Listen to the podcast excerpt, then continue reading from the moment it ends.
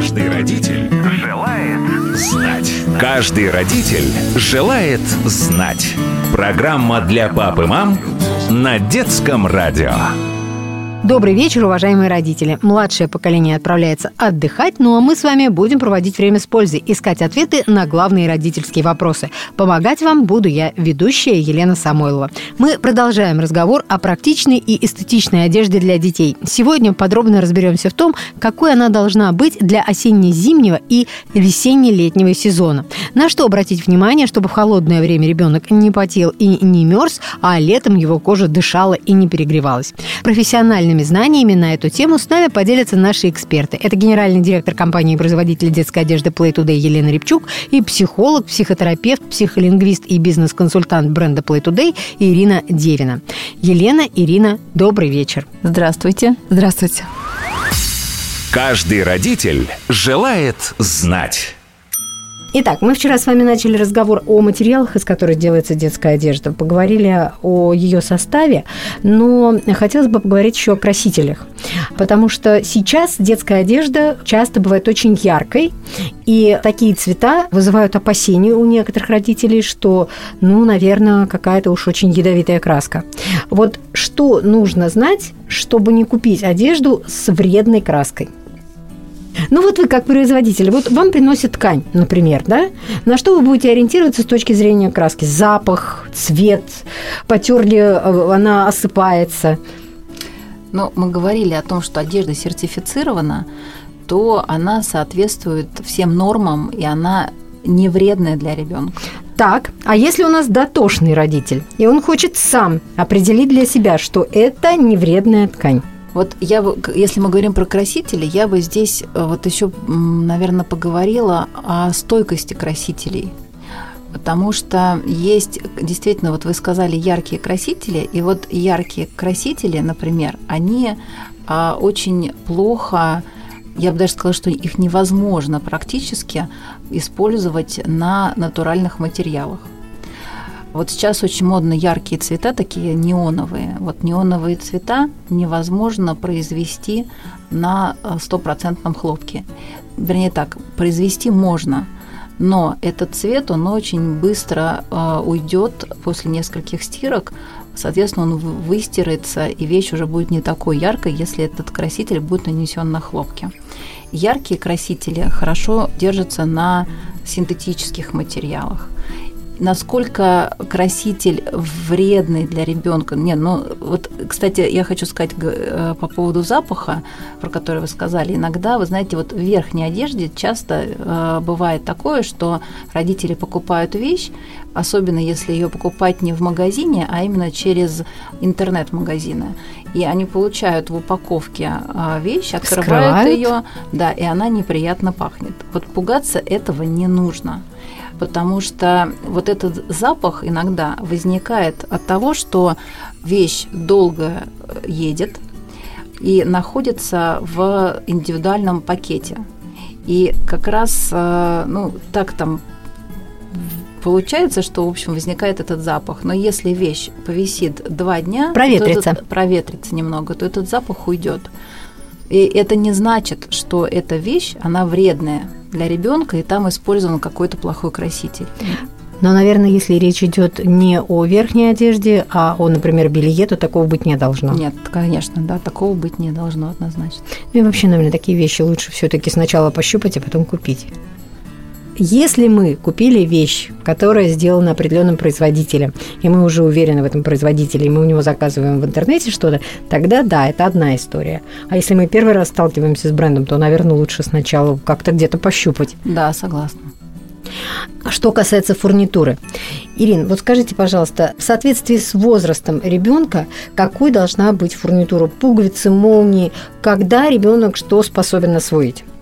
Ну, сразу же вспоминаются сенситивные периоды развития. То есть это периоды, когда ребенок наиболее благоприятен к развитию какого-то вида деятельности. Ну, например, малыши до трехлетнего возраста, мы у них в основном развиваем самостоятельность. То есть нам очень важно, чтобы они сами все делали. И, соответственно, здесь должна быть такая фурнитура, родители выбирают. Они, в общем-то, знаете, наши родители выбирают, наверное, не для ребенка, а для себя. Если критерий время, то там должны быть липучки, да, чтобы быстренько там залепил, прилепил и побежал. Но если родители хотят именно развивать мелкую моторику пальцев, там будут, наверное, уже какие-то определенные шнурочки, да, которые он будет что-то куда-то вставлять. Но а, вот в компании мы делаем как раз акцент на том, чтобы ребенок развивался правильно и делал очень много вещей самостоятельно. То есть все, ну это Елена, наверное, об этом лучше расскажет, да, какие вот коллекции у нас для развития самостоятельности. Если говорить про фурнитуру, то фурнитура, которую, например, мы используем, зависит от возраста ребенка. Действительно, если это ребенок маленький, то очень важно, чтобы маме было удобно быстро все это застегнуть, потому что ребенок крутится, нужно все это быстро застегнуть. И, например, там, допустим, в комбинезонах э, зимних, да, там используются липучки, потому что их... Э, чтобы он долго не возился да, и не вспотел. Да. да молнии или пучки. Если мы говорим про более старших детей, то здесь уже, да, как бы используются и кнопки, когда уже дети сами, да, там могут себе застегнуть. И вот, например, интересный вопрос. Последнее время дети в подростковом возрасте не умеют завязывать шнурки. А это, наверное, потому что им все время предлагали обувь с липучками. Ну, ведь было такое, да, что купить ребенку обувь на липучках, кроссовки на липучках, это намного лучше, быстрее он в детском саду быстро будет обуваться и выходить на прогулку. Шнурки подождут, вырастет, тогда мы его научим. А вот, Елена Севна, нужно учить ребенка завязывать шнурки? Знаете, это каждый решает индивидуально, это как любой вид деятельности. Я вас уверяю, если детям поставить такую задачу, они очень быстро научатся завязывать шнурки. Если им поставить такую задачу. Просто задачи никто не ставил. Просто, может быть, не рассказывать, что это сложно. Но вы знаете, действительно, последнее время вот э, мы наблюдаем такую тенденцию, что дети стараются выбирать обувь на липучках, да и родители тоже. А потому, потому что, что производители стараются делать удобно, а, а удобно не требует навыков. Здесь как раз ровно наоборот. Дети выбирают, и, э, и родители выбирают обувь на липучках, поэтому производители ее делают, потому что она более востребована. Ну, я понимаю, что это действительно удобно, э, и по поводу самостоятельности, что действительно у детей до трех лет важно развивать самостоятельность, и мы на самом деле это в коллекциях отражаем. Как? Ну, например, допустим, если мы говорим про одежду, то мы стараемся, ну, предположим, колготки, да, возьмем колготки, то мы стараемся делать на левой и на правой ноге разные рисунки, чтобы ребенок мог сам их одевать, то есть чтобы он уже учился понимать, где, где право, где лево, то есть и вот мог их самостоятельно одеть. Это не только в колготках, конечно, мы используем там, это мы используем и какие-то картинки там зад, перед, да, тоже вот. И даже, кстати, те же принты, которые э, спереди, как правило, располагаются, тоже ориентируют ребенка на то, как правильно одеть футболку. Так, Одеваться нужно по возрасту и по сезону. Мы уже с вами поговорили о том, что некие детали в одежде должны соответствовать уровню развития ребенка. Ну, то есть, как бы, да, как говорят психологи, что от ребенка нужно ждать только того, что он может, что лежит в поле его возможностей. Если поставить ребенку задачу, которая намного э, сложнее, чем то, что он умеет, он все равно ее не выполнит, а еще и расстроится и потеряет уверенность в себе. И здесь, значит, э, по возрасту выбираем шнурки, кнопки, при этом еще учитываем ситуацию, что если это верхняя одежда, то лучше выбирать липучки, чтобы ребенок не потел и не заставлял всю группу, например, себя ждать, да, и тогда вся группа будет потеть, и выйдут на прогулку и простынут. А, ну, то есть в одежде детали должны быть удобными. Правильно же? Да. и соответствовать возрасту ребенка, то есть чтобы он мог с ними справляться. Потому что в этой одежде мы отправляем ребенка в детский сад, например, да, или куда-то еще, и он должен справиться с одеждой, не заставлять себя ждать. Правильно же? Есть еще какие-то детали, которые, ну, например, не фурнитура, что делает одежду ребенку удобной. И вот родители, например, никогда на эти детали не обращали внимания, а вы сейчас скажете, и когда они пойдут покупать комбинезон, они поймут, что это то, что нужно ну, не знаю, там, например, купить именно комбинезон на зиму, а не куртку и штаны. Или, например, что э, должны быть какие-то э, манжеты определенные, которые будет ребенку удобно, чтобы они, не, например, были не на застежке, а на резинке. Вот есть какие-то такие лайфхаки, которые помогут родителям купить одежду, которая будет удобна ребенку именно когда он ее будет надевать на себя без помощи родителей. Да, есть, безусловно, такие детали, на которые, может быть, действительно родители не обращают внимания, но они очень важны для детей. Например, вот в куртках или в комбинезонах а, важно а, и то, что мы, мы это используем, важны резинки. Их а, называют вот профессиональных называют рибаны, которые облегают руку ребенка. Скажем так, эта резинка, она, с одной стороны, и приятная для ребенка, то есть она, это, это не просто вот э, ткань верха куртки, да, она более нежная. И при этом она еще, если ребенок в перчатках или, например, вдруг без варежек, эта рибана не позволяет там снегу или там ветру да, проникнуть э, в рукав. Она очень плотно закрывает рукав, ребенку тепло, и, соответственно, туда ничего не попадет. А, а еще хорошо, когда рукавицы до локтя. Это, кстати, не всегда удобно ребенку.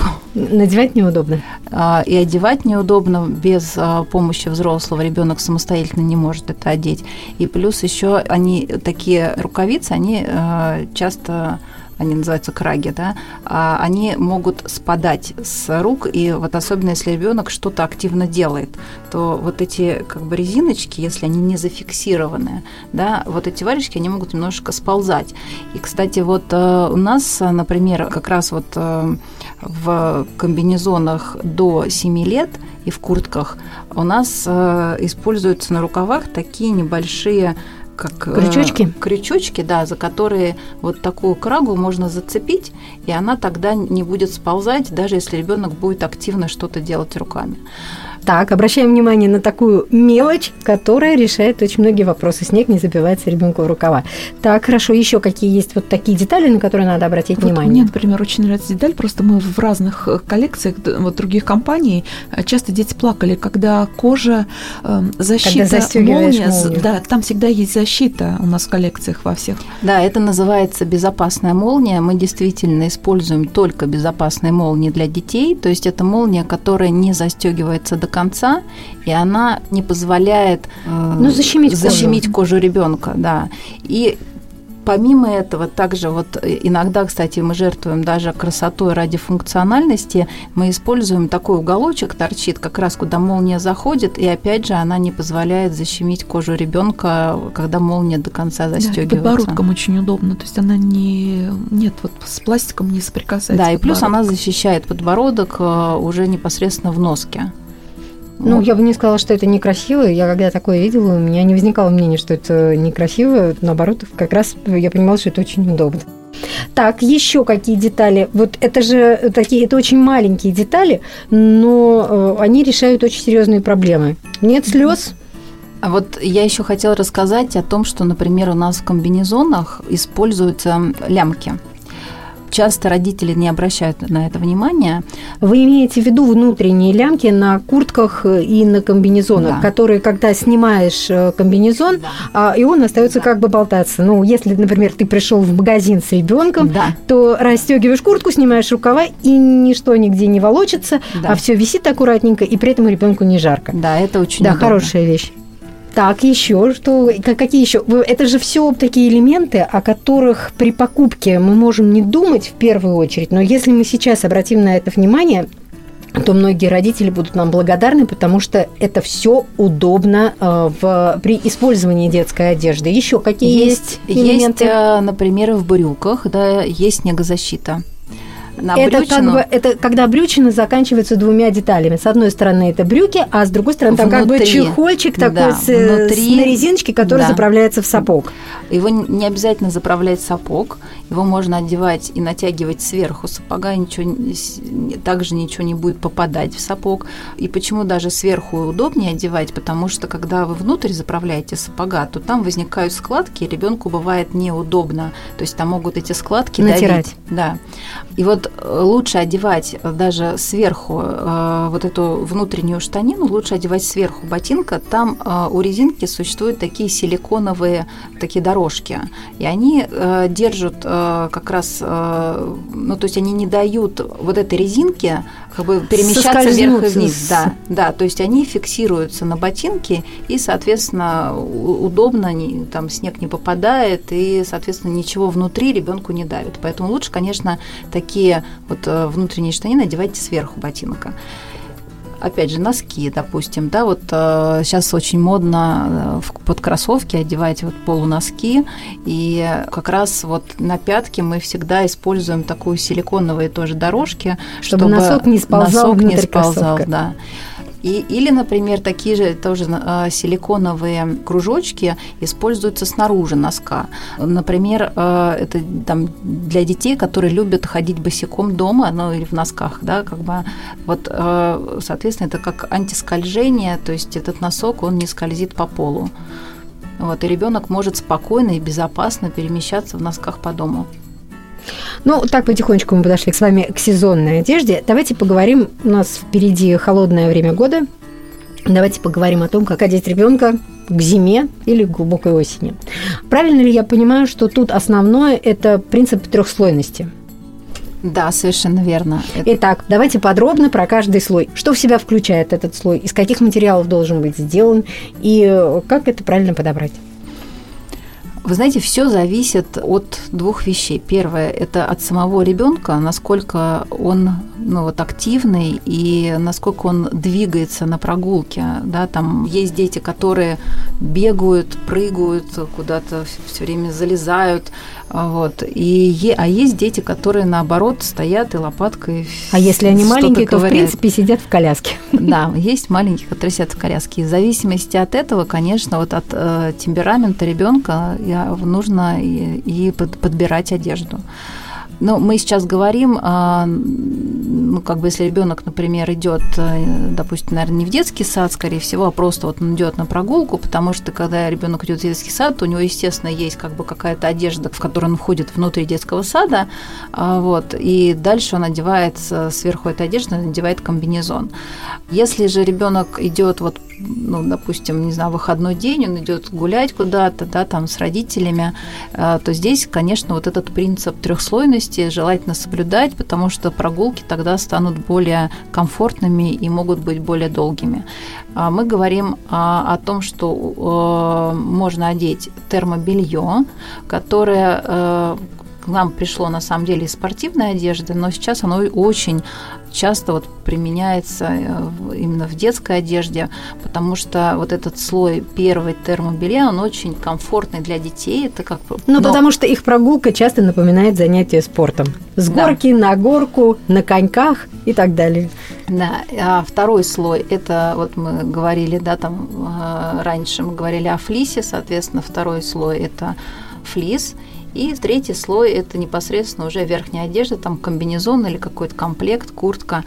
А, и э, вот, например, верхняя одежда, она бывает как бы разного наполнителя, и разного веса этого наполнителя внутри, ну, как бы внутри. Так, одежды. про флис мы подробно говорили э, в одной из предыдущих программ. Вот теперь давайте, да, о верхней одежде, комбинезон. Каким должен быть наполнитель? Это должен быть натуральный пух, это должен быть синтепон, или это должен быть какой-то еще материал, который вот изобрели химики для нас, э, химики-технологи, и он оказался самым лучшим материалом? Ну, я бы здесь разбила вот наполнители на, на два вида, да, то есть это синтетический наполнитель, наполнители и вот, ну, как бы пух-перо, да, такие натуральные наполнители. Вот я бы выбирала для детей все-таки синтетические наполнители, потому что они гораздо проще в уходе, чем пух-перо я имею в виду именно в стирке. То есть такие синтетические наполнители, они быстро сохнут, они их можно стирать, потому что хоть пух, каждый день. Да, каждый день их можно спокойно стирать, и с ними ничего не будет происходить. Их много разных видов, э, все зависит там от, э, опять же, как там набивается. Ну, в качестве материал. примера назовите, чтобы родители, когда родители придут покупать комбинезон, например, э, увидят это название и поймут, что это то, что надо.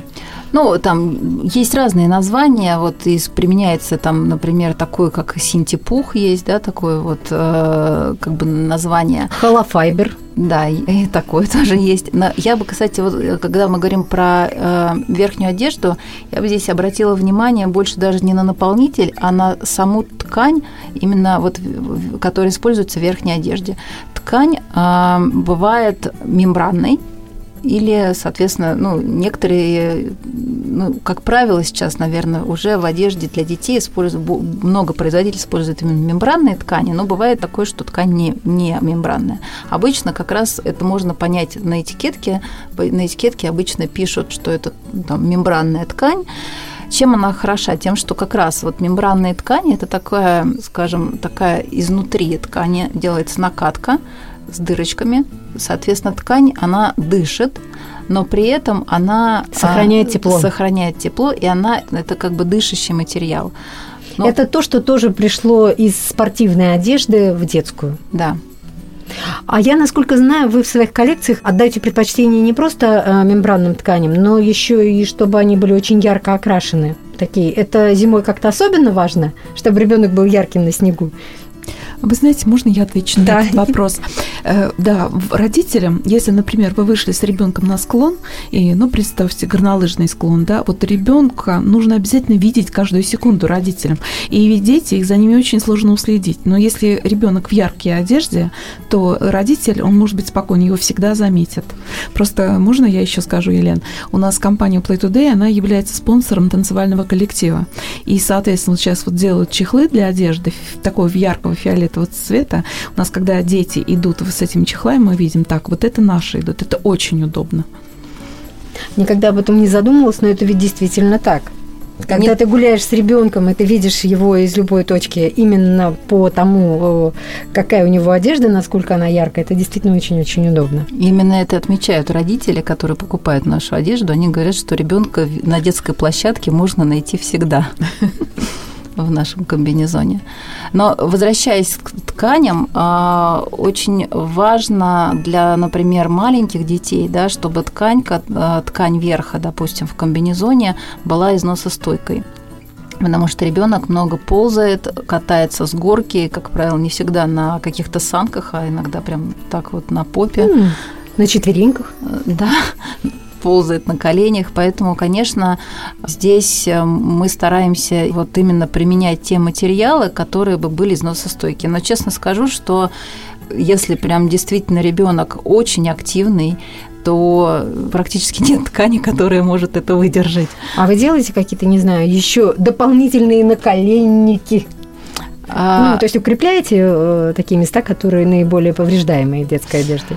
Э, вы знаете, ну да, мы в каких-то моделях, да, безусловно, мы делаем, просто это не всегда, опять же, эстетично смотрится, вот, э, особенно если это комбинезон яркий, с каким-то рисунком, то вот такие вот э, вставки на коленях, они, конечно, ну, не, не очень красивы, поэтому мы делаем как бы такие комбинезоны с такими вставками, да, там и как бы, если уж он очень красивый, то делаем без. На разный без темперамент. Таких, да. Так, а когда вы а, думаете о коллекциях летней одежды, чему вы отдаете предпочтение? Что является заглавной мыслью, когда ваши дизайнеры а, работают над э, летними коллекциями? Какой главный принцип?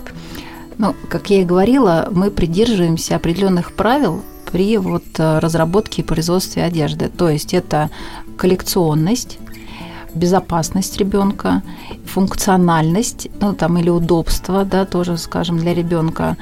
И говоря про материалы, это натуральность. Каждый родитель желает знать. Друзья, время нашей программы, к сожалению, истекает. Напомню, сегодня у нас в гостях были генеральный директор компании производителя детской одежды Play Today Елена Рябчук и бизнес-консультант бренда, психолог Ирина Девина. Завтра мы встретимся снова и продолжим разговор о красивой и удобной одежде для детей. Речь пойдет об одежде, предназначенной для разных видов деятельности, спортивных занятий, праздничных мероприятий. Конечно же, подробно поговорим о школьной форме, от которой во многом зависит, как ребенок чувствует себя в школе. На сегодня я, Елена Самойлова, прощаюсь. Если у вас есть вопросы, касающиеся воспитания и здоровья детей, оставляйте их на страничке нашей программы на сайте детифм.ру. Кстати, там же вы можете еще раз переслушать все выпуски программы, которые уже были в эфире. Более того, послушать этот и другие выпуски программы «Каждый родитель желает знать» можно в любое время на популярных подкаст-платформах. Просто заходите в Apple подкасты, подкасты ВКонтакте или Яндекс Музыку, пишите в поиске «Каждый родитель желает знать» и слушайте. Не забудьте подписаться на подкаст, чтобы не не пропустить новые выпуски. И помните, что детское радио можно слушать вместе с ребенком практически везде. Мы всегда рядом с вами, не только в эфире, в телефоне, в автомобиле, но и дома, в умной колонке. Просто скажите своей умной колонке «Включи детское радио» и слушайте нас, когда захотите. Друзья, до встречи, всем хорошего вечера. Каждый родитель желает знать. Каждый родитель желает знать. Программа для пап и мам на детском радио.